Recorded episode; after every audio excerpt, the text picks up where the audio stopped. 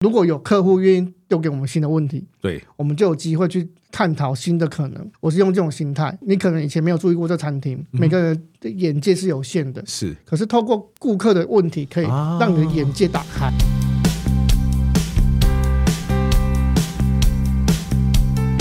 一谈就赢，Do the right thing。大家好，我是 Alex 邓志豪，欢迎收听一谈就赢。我们希望透过这个 Podcast 频道，让大家对谈判有更多的认识，进而能透过运用谈判解决生活中的大小问题。各位听众朋友，大家好，先祝各位一声新年快乐哈！祝大家都能有一个很棒的新年假期。今天我们再度邀请到永城旅行社，在我们旅行业已经有二十五年经验的小月岳志刚哈，来帮我们分享他对旅游的看法。我们在前两集分别跟大家谈到过年假期该去哪里玩啊，以及该怎么跟航空公司或者饭店打交道啦、之类。我今天呢，要请小月来从另外一个角度来为我们分享，她是怎么看待她所面对到的客人这件事的。来，小月跟大家问好一下，来，大家好，很高兴哦，小月能在新年这么难得的时间来接受我们的访问。我不是请你打广告，但是我真的很想请教一下，你觉得对一般的消费者来说，参加一个有旅行社的规划团，相对于他自己个人去自由行嘛，你觉得最大的好处可能是什么？第一个叫一定是放空。放空，这种状况就是说单独的商品，哦嗯，有一个大众化的商品，对那你就是选择放空而已，对，因为时间到会有人提醒你吃饭、嗯哼，上车、对看景点、对，对拍照。对，那第二种状况的话，就是说有旅行社来规划的时候，因为你已经有目的，你有对想法，你有想要做的事情，是，那有人帮你落实，对跟连接所有的东西的细节。对。那当状况出来的时候，有人比你还紧张，哦，你说像我们刚刚讲说，假如临时有一些意外状况的时候，对自己自由行都是自己摆平嘛。嗯哼，可是当现在是呃有旅行社来规划这个团体的时候，对当有临时状况的时候，他比你很张，对，因为他必须要提供出可选择的方案。等于说我的风险控管机制多了一个有专业的旅行社来帮我们承担这些风险，我觉得道理上是对的。我就会认为说，可是对很多消费者而言，他固然知道有这个好处，可是他每天看新闻啊，就会觉得啊，就很多旅行社反而制造他们更多风险，这种新闻也层出不穷啊。小月怎么看这个事情？觉得台湾的旅游环境是好的，主管机关监督是严格的，对所以说旅行社之间不太可能让他出大事。对很多东西只能默默的盖瓜承受， 譬如说像之前那个有火山爆发的时候，哎，是哪一个旅行社不是在盖瓜承受？对，那你今天如果不是刚刚旅游团的时候，这东西就是你自己承受。是的，对当状况发生，各说各话，有哪些细节没有被公布？对对。那我哦，你的意思说新闻上呈现的东西，消费者他可能他的单方面的想法。对，未必是全貌。对，例如说我出国旅游来讲，我大概多数以上我都是自由行啊，嗯，我参加过团的次数就相对来讲就很少啊。我为什么会这样子？因为一方面我必须要去被既定的行程绑死。我不见得喜欢既定，我搞不好觉得说有时候我走累了，我希望这天能休息。可万一你参加一个旅行团，你可能就没有办法，你势必得走完那些景点。那我知道对你们来讲也很为难，因为你走不完就要被其他客人抱怨。个别的顾客来讲，他搞不好会觉得就是说，可是我有天我就是累了，我就是倦了，那怎么办？所以你会发现，就是说每个旅客会有不同的需求，所以是不是这样会造成他去参加呃旅行团的这个意愿就会减低？会。现在就是越来越多是小团，啊、哼，是小团变成说它控制的人数会变少，弹性会变大，对，弹性变大，嗯然后你的意见会越来越就是相符合，就是是因为你可能是一个家庭或两个家庭，对，是所的，以你们的意见上，我只要控制好两个家庭的头，啊哼，就可以解决大部分事情。所以小车旅游也是不只是在台湾，在嗯哼国外也一直在发生。对，那它不是因为价钱便宜，而是因为它可控制性变高。哦，这就是现在一个变化，对，那对只是说你不是想要自由行，你只是想说我有既定想要做的事情，对然后我有既定想要的流程对，跟餐厅，是的，所以你你才会选择自由行，因为旅行社不愿意干这件事情，对，因为是的他一次处理三个人、四个人的时候，嗯哼还不如处理二十个人。而且你讲二十个人的话，就算你想要帮他规划一个，例如说比较难得的餐厅，事实上小月自己有这样做过，但即使这样做，其实你要找二十个位置，一定比要找四个位置来的难很多、啊。对对，以前是跟团居多，现在啊就是一定会是八十趴以上是自由行。哦，这样子，嗯，那么或者可不可以这样讲？像我自己有时候看到有一些团，我就很心动，这个团搞不好我自己就没有办法去的，那会不会也是一个比较好的方向？像非洲的什么动物大迁徙啊呀、啊啊那种东西。你要自己去也不是不行啊，但是我相信你要自己去就比较麻烦呐、或是南极呀、对啊，所以那或种者是团会不会比较有卖点一点？我相信这些未来的旅行社长相，要么就是卖系列团，是要么就是非常独特的团，譬如说对刚刚说的肯亚的那个动物大迁徙，对，或是南极极光，哦，或是去其他非常确定目的，譬如说像呃，网络上有叫爱饭团，他们是美食之哦，旅我，知道，我知道，对对对。你们旅行社应该不会是自己就要去开发这么多不同的路线或不同的团，你们应该是各自都有人去开发，那么接下来其他旅行团就可以相互合作啦，或怎么样在做的。所以到底开发一个路线或一个团的流程是什么啊？简单版就是嗯，照旧的资讯。对对对，第二种方法就是透过当地旅行社给商品，譬如说韩国或东南亚过来台湾，就是嗯对我们给商品。对，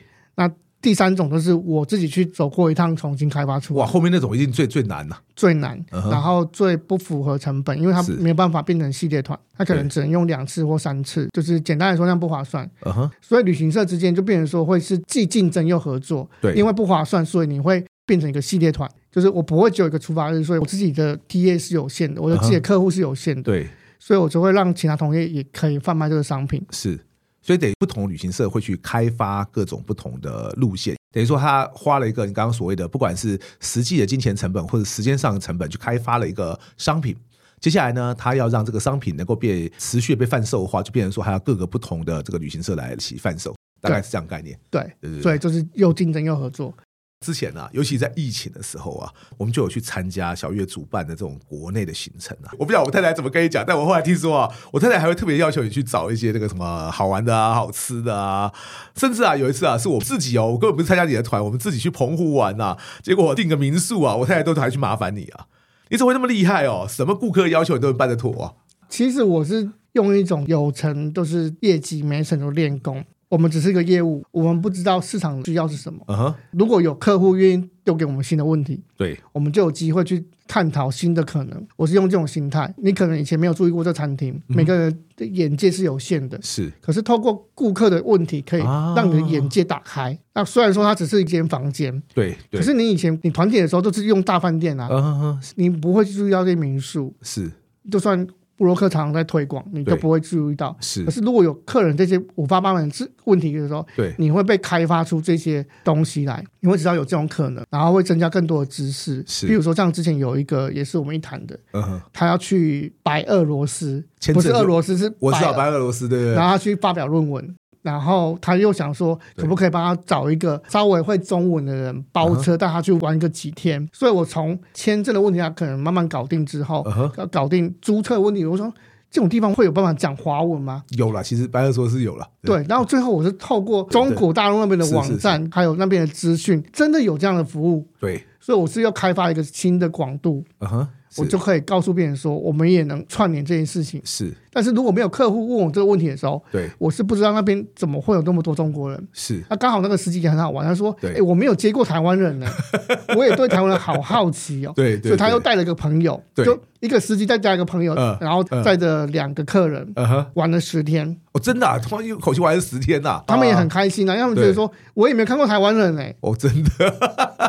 就是的，好有趣，对，白俄说是还是有一定数量的中国人，我我只是没有想到他们那边台湾人那么少，所以我觉得刚刚老师问的很好，为什么客户给我这些问题的时候是，嗯我愿意解决，不是因为我很厉害，是因为他们给我机会，让我对增加广度。我觉得小月这种业务心态真的是很值得大家学习哦。除了我们刚刚提到这种东西的时候，你还有没有遇过什么更特别的要求？是那种很千奇百怪的，差点会把你难倒的。之前有一个客人，他是非常有钱， OK，然后他有一次突然跟我说，他要去巴厘岛度假，我说好啊，那帮你安排啊，嗯，那该该什么饭店什么弄一弄。他说不是，我要从香港包私人飞机过去，我不要跟人家凑在一起。他要那种就是湾流，还是十几个人坐包的机嘛，对不包对机，对，呃智能喷射机它不要包一般的华航啊、长对荣对，啊他的，不是他不像那一种的。我自己虽然说我做很久，可是我没有这样的业务过，嗯对对所以对，我也花了一段很长时间才搞清楚说，哦，包机这东西多少钱？对对，譬如说可能单趟可能一百五左右，对先帮你申请航权。对对确认日对期，然后人数，对还有停机费、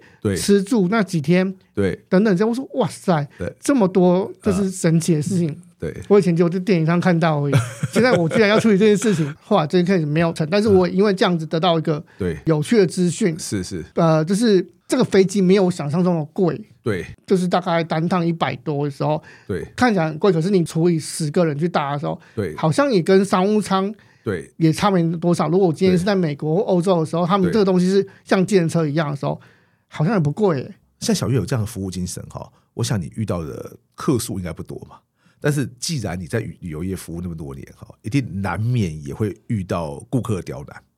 也会遇到有一些抱怨或投诉啊。能不能帮我们举个实例哈？是你后来怎么去解决这种顾客抱怨？就是案例很多，但是有一些都太复杂，就是解决过程当中，它其实是一个嗯对滚动式的变化。哦，对就是我们在谈判的时候，我们可能要解决不同的关系人之后，是才会解到一个套。对，那我讲一个比较简单的，就是好，有一组客户，他们跟我们买了一个旅游商品，嗯哼，然后不是跟我买的，对那最后就是我也玩回来，嗯那打电话来公司客诉，大骂说吃的不好，住的不好，叭叭叭之类的。他不满意，他不满意，对对对简单来说他不满意，一个旅行团，那是一个旅游团嘛，还呃，是就什么是散客，散客，然后他要求我们退费，啊哈，打电话公司大骂嘛对，骂到我们小姐都哭了，然后最后他就申诉到工会去。那这件事情呢，到我这边的时候，啊哈，我就说好，那就到工会，也是我唯一一次以嗯调解的身份去工会，对以前都是去开会的。然后去那边的时候呢，因为我前面有先前置作业，先看一下资讯，对，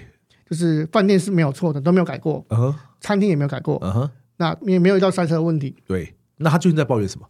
就是北送。啊哈，对，因为我那时就是跟同业合作的东西，我就把那同业带着。嗯，到现场的时候，就他当着所有委员在那骂一次说，啊，这叭叭叭叭叭，骂完之后，然后委员都请我们先出去外面抽根烟嘛。嗯那我不抽烟，他就说嗯，哎，小月啊，你你这个合约也对，嗯饭店也对嗯，饭也对，都对啊，你可以不要理他，我们就对把它摆平掉就好了。最后我们回到现场的时候，嗯我都先跟他说。整个旅游过程当中，饭店没有问题，就是按照合约上走；对餐厅没有问题，旅游的过程当中也没有其他的重大误差问题。嗯，对但是呢，我还是站起来跟你道歉，对因为你的认知跟我们认知出现差异的时候，代表说我们的解说上有嗯对进步的空间，是所以我为这件事情跟你道歉，是，我不是为了我们的合约上的问题去道歉，对因为有些时候是感官跟认知上的差异，他一定要争到一个赢对，所以就是像谈判说的说，你的对不代表我的错，啊哈，是，嗯所以我让你告诉我你的对的部分，那我也让你有个出口，对。但所以这件事情简单说到后来就大事化小了嘛。对。你有没有遇过那种？因为你刚刚讲到，很可能就像我们提到的，有些人他真的是因为心情上过不去，所以万一我们愿意给他一些抒发的出口，基本上这个问题的大部分就可以处理了。毕竟生意就是生意嘛，你一定会遇到有一些消费者，他无论如何，他的目的就是说要求到最多的赔偿、最多的钱。你只要遇到这种要怎么办？其实我们会去切问题，去探讨为什么他认为他是对的，嗯哼，是嗯然后去把问题再切分更细小，每一个问题都给一点就是可能性的退让或或对前进。对，如果你把它整个打包起来的时候，嗯那你就是很纠结啊，很对纠结。嗯哼，我没有办法是说我们一定是赢家，可是我们会去评断说这件事情上有哪些东西我们可以站得住脚，先解决到其中一块，对让这一块就是可能是一个很大的黑洞，我先挖掉一块，先补一块起来，对补，到最小之后再来协调对啊或谈判是，该怎么做，或是说我们评估说整个长远来说我们要不要牺牲掉这一打。假如我们中间有些瑕疵，我们就来评估说，我们到底可以赔人家多少，或是给他什么替代方案，给他什么替代方案？对对对。不一定是金钱，但是我觉得旅游业尤其有可能遇到这种、哎，就是消费者不甘心，他不管是你的问题还是他的问题，他觉得他的重点就是，但是现在万一你有赔我钱，我才开心。你一定有遇过这种人嘛？我也不是在跟你说这种人不好哦，这种人就 OK。我我的意思不是如此，而是你会遇到很多种不同类型的客户，那么当然你就会遇到很多种不同类型的客诉。而的确，无论在任何行业，都会有这种客诉，就是什么呢？对方要的就是赔偿，他只在意金额究竟够不够大。我今天觉得，你假如希望拿到够高的赔偿，其实我们要考虑的一其中一个核心的问题就是，你觉得对方第一个他赔不赔得起嘛？第二个他愿意赔嘛？那么，假如今天他赔得起，你去想办法追一个赔偿，我觉得很很合理的。你去找一个根本付不起的公司去要一个赔偿，我觉得人家干脆跑路还比较快嘛。嗯其实旅游业是什么？是一个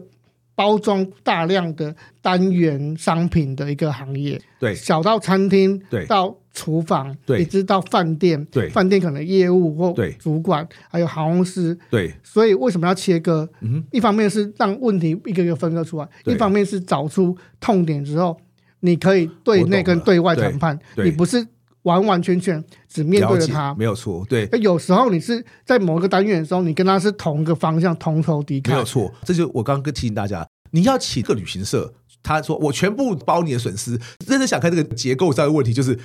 讲实在点，他们没有赚这么多钱，不是你今天付了一个十万块的团费，他赚你九万九。假如这样子的话，我就跟你说，哎呀，你要人家赔十一万，干嘛赔得出来？因为为什么他在别人身上也有赚钱嘛？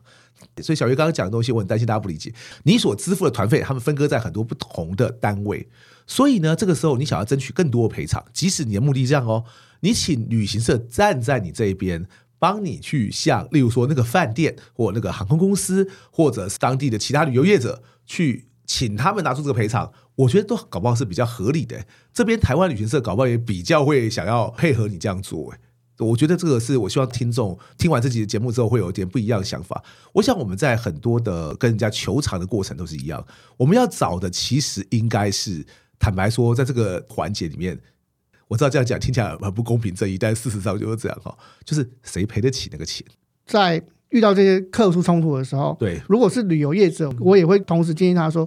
请你两个角度都看，对你不要觉得他只是奥克而已，对对对，一定会有奥克，我们也会成为奥克。嗯哼，可是我们能不能分割我们所有的的零组件，对嗯然后分割问题之后，找出应该有的关系链跟对关系人，分割出来之后，协同客户的角度跟你专业的角度，对两个角度都要做，一嗯个角度是专业，对，所以专业对专业有专业的话，啊哈，有对嗯行内话。第二个是客户的角度，叫做就是他的角度看到的东西，是。你两个角度都得做，对因为我们就是中间那个桥梁。其实这就是你们这个行业的价值、欸，这本对你们本来就是中间的桥梁，所以，如果当你没有做这件事情的时候，客户不知道你在干嘛，他是只是整个打包认为说你就是应该被我客诉。我觉得从两方面来看都很重要哈。即使你要的就是那个赔偿，我觉得你要找的是怎么样拿到那个赔偿的方法，而不是认为说，总之我要在这个负起责任，然后就真的能拿得到的。我们经常遇到有些人，他为什么会被激怒，变成所谓的 OK？其实很简单嘛，他觉得他受到不合理的对待。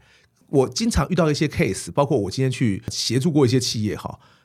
到最后你会发现，你认为自己没有错，对不对？结果你去 handle 这件事情的人说：“哎，对不起哦，先生哦，或者小姐哦，这个东西哦，这不是我们的错哦，你这样怪我们不合理哦。”我说：“你干嘛跟人家讲这个事情呢？”我老实说哦，有时候给你猜不对是什么不对是，一开始他来跟你抱怨的时候，你第一个回答他那个人。我讲还不是旅行业哦，我讲的是很多，例如说银行啦，例如说很多其他呃消费性的行业啦。第一个，他劈头跟他讲说：“你现在讲这个东西哦，我们我们没有错，我们都照合约做，我都在偷笑，你知道吗？”我说，就像小月刚刚举了一个例子，不是说什么他会诚心跟他道歉什么之类的吗？很多人都以为这只是一种话术，对不对？我跟你讲，那个不是一个话术啊，本来对人家不不好的感受，抚平他不好的感受也好，你应该做这个事情啊。为什么你会认为说，哦，那都不干我的事情，我就是个卖商品的，你来买这个东西我就给你。那假如是这样子的话，其实你跟自动贩卖机没有两样啊，自动贩卖机就不用跟你道歉啊了、之前文章有提到的，最重要就是说你的对不代表我的错，但是是不是你去告诉别人说，我有多对，或是我们去告诉客人说你的对不代表我的错，